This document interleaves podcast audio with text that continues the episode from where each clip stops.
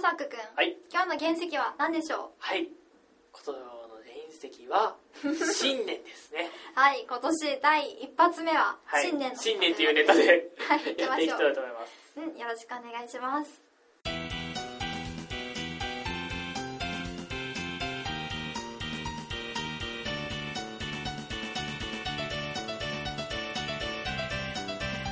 ネットラジ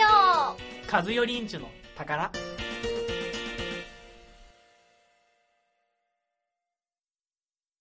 さあ始まりました、はいカズヨリンチュの宝でございます、うんこの番組は世界にはまだ磨ききれてない原石がたくさんあるその原石を磨いて磨いて宝にしていくのがこの番組です世の中にはいろんなテーマがありますそのテーマを僕らが磨いて紹介していくという番組ですそしてパーソナリティが私小作と山ちゃんですよろしくお願いしますそして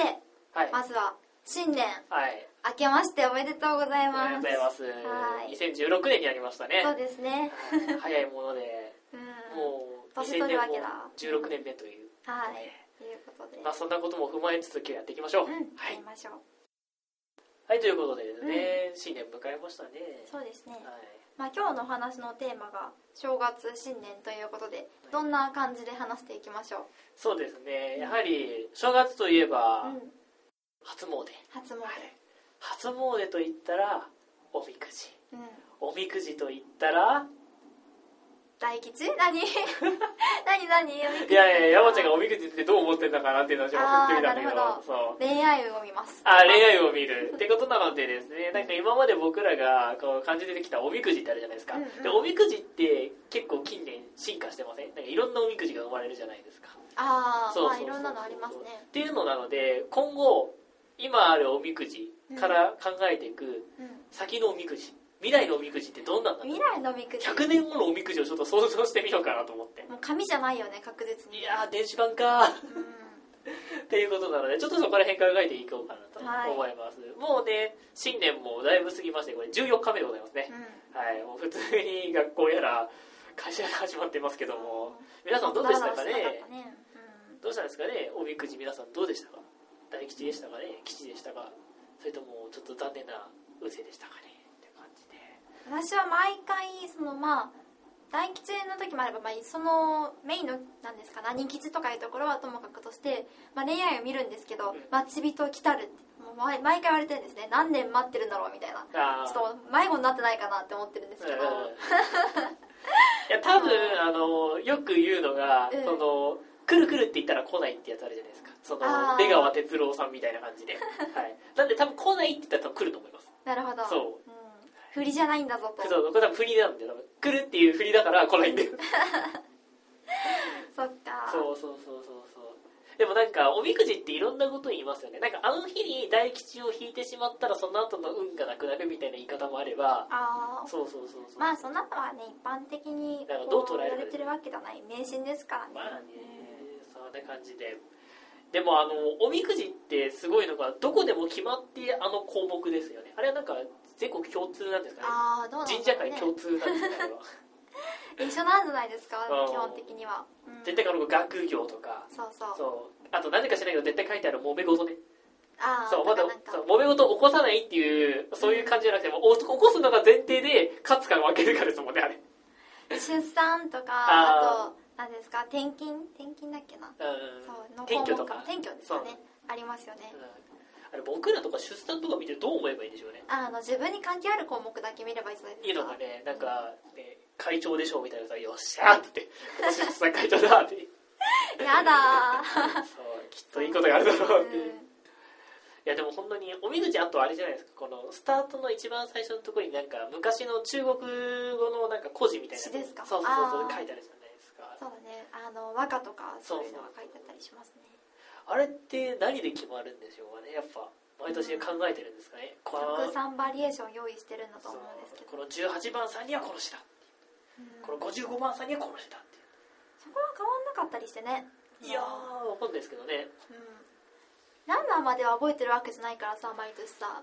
その例えば同じ番号をその2年連続取ったとするじゃん、うんそしたら同じ詩なのかどうかっていうのは気になるところですよね、うんうんなかなかあのガシャガシャ振る形式で同 じ番号当てに行くっていうのがな何分の1かなみたいなドンってどれくらいの確率かわかんないですけどそうそうそうそうでもあれのセンスってすごいですよねあうのん詩を選ぶセンス確かにそうだってああなんか自分の運勢とこの下に書いてあるこういろいろ書いてあるじゃないですか、うんあそういうことをマッチングした詩がクッてやってくるんですようんすげえなって毎回思います本当にいろいろねありますよねなんか本当に何みくじとか見たことありますか面白いものおもしいやそんなに面白いのは見たことないんですけどあまあでも神社じゃないんですけど、あの熱海の秘宝館で買った、うんあのエロみくじっていうのを引きましたね何それあの熱海秘宝館って、うんまあ、通称とか英語で言うと熱海アダルトミュージアムって言うんですけど、へーまあ、いわゆるいわゆるそういうアダルト系なうんものを揃えていく、まあ、博物館なんですけどそのうん一番最初にあのおみくじを引けるところがあるんですうんでおみくじを引くとそこのアダルティーなおみくじが出てきてそれを占ってくれるっていうそうなんであの項目もあのそのまあ待ち人とかがもうもはやいる前提でうんその夜はどうやって過ごすのかと かそういうことばっか書いてあえって、ーそうなんだれは面白かったですねそれは知らないのしいやあるんですけどその放送上乗っけられないっていうあなるほどはそううん全部下ネタなんで、いはい、そう夜みくじエロみくじみたいなやつをね一時期僕財布の中に忍ばしておきました でも結構そういうのはありますよねありますよねあの何ですか現代的なあの感覚ではなくてその神秘的な神秘的なものとして捉えてるみたいなあそあの何ですか岩とか自然物がそういったなんかはいはい青少期の形をしてるっていうのが神秘的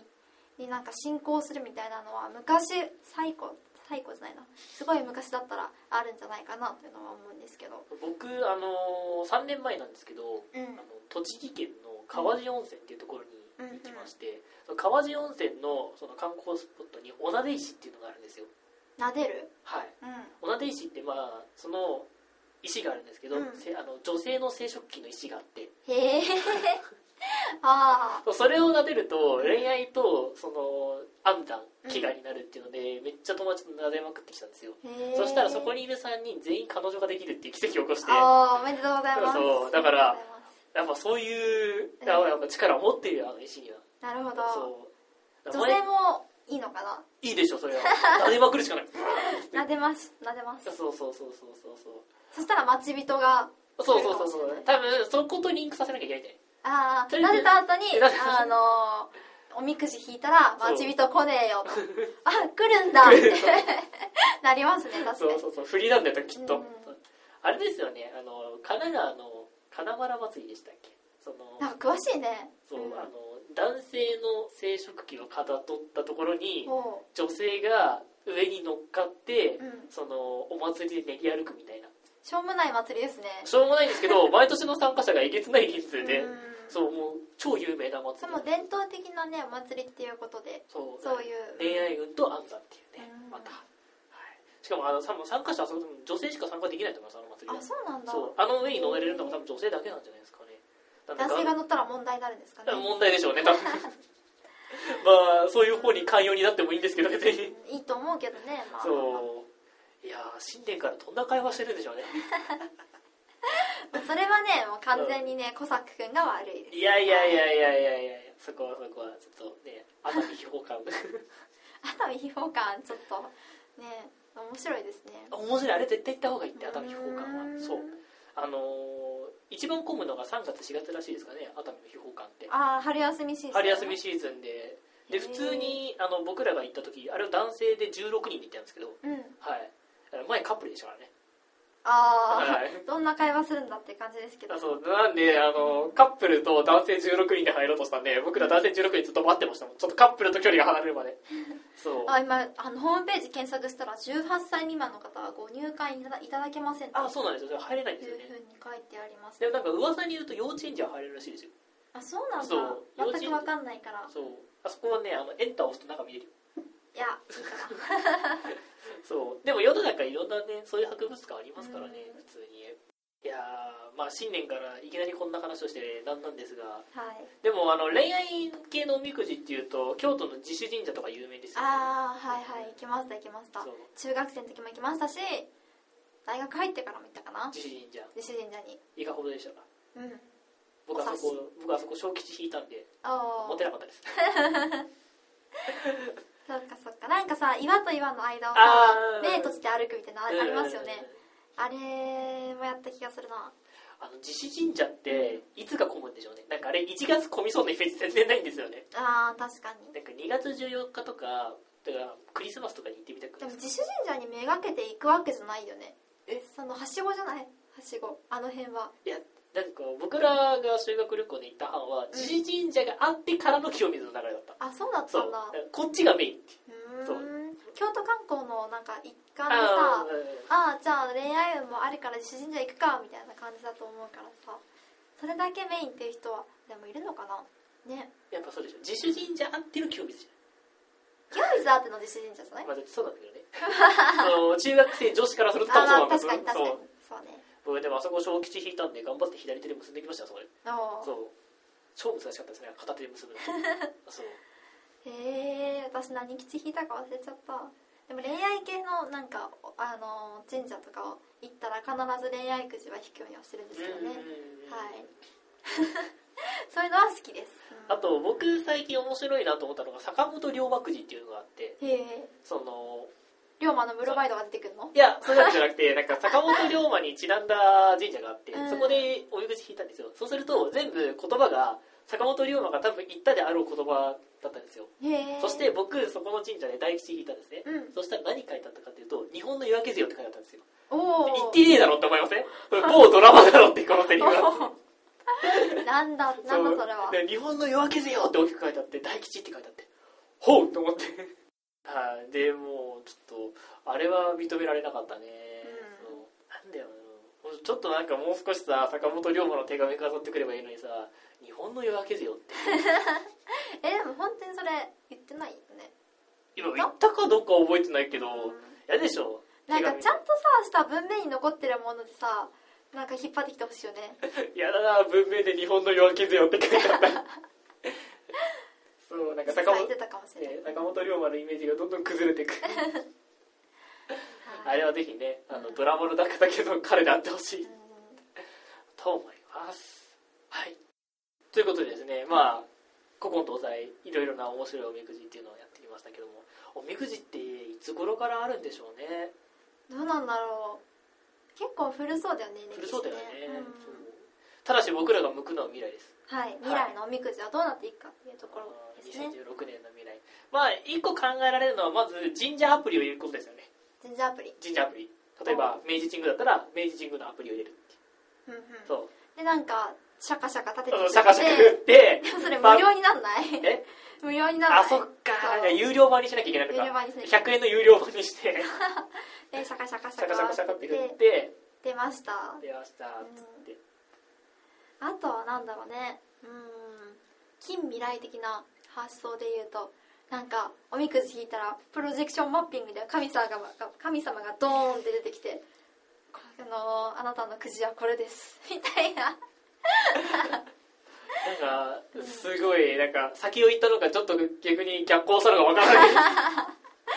うん、いちいちね一人一人引くごとにそんなことやったら大変ですけどもそうそうそうそうそうはい神様が姿を何ですかね姿をこう伴って現れるのは果たして NG なんじゃないかっていう気持ちはするんですけどもまあ仏さんだったら許されるかもしれないですけどねうんオフィシャルなもオフィのシャルでさなんか神様の姿はこうですってさ指定しませんよね普通はねまあ、とはいってもだからといって千斗君とか出てきても困りますもんねはいはいうんなんだろう未来のおみくじ紙じゃないのは確か最近でも自動販売機ありますよねえおみくじの自動販売機のおみくじえー、そうなんだこれ100円入れんじゃん、うん押すじゃんガシャンって出てくるの、あ自動販売機っていうかうんそうだねそうそうそうそうなんかそのからくり式みたいな感じになっててあそうお金入れたら出てくるしかも BGM も流れるんだよねマジでそうそうそえう俺のやつガチで自動販売機だってよ、へえあのゲーセンのさあのメダル売る自動販売機あんじゃん、うんあれみたいな感じでチャリンって入れてピッと押したら出てくるの、えー、なんか味気ないそうそうそうなんか自分でさ手でさなんかゴソゴソゴソってやってピッて引きたよね俺のやつはこれピーだけだから私の手で引き取ったそう一枚だみたいなそして出てきたら「あ大吉」っつって日本の夜明けぜ よ日本の夜明け ぜよは日本の夜明けぜよはねあれ普通に振って出したのああそうなんだあれ振って出したのおみくじの革命ぜよでもアプリあでもアプリ版は出そうですけどねうんだって最どう近有料コンテンツにしていいかっていうところですけそうど最近だってお賽銭があれですよね AD で払えたりえそうこれピッつってシャリーンっつってお財布払えるそうなんだそうそうそうそうそうそうでもあれ何円で設定するんだろうねね勝手にピッてやって全額ボーンって流れたら面白いじゃないですか本当だよそうでも私すでにねあ常にあのー、1000円切ってるから残金を